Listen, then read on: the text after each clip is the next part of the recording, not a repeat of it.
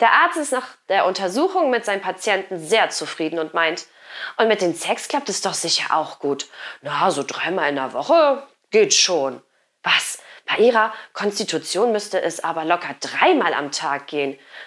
Ich tue ja mein Bestes, aber als katholischer Priester auf dem Land ist das nicht ganz so einfach.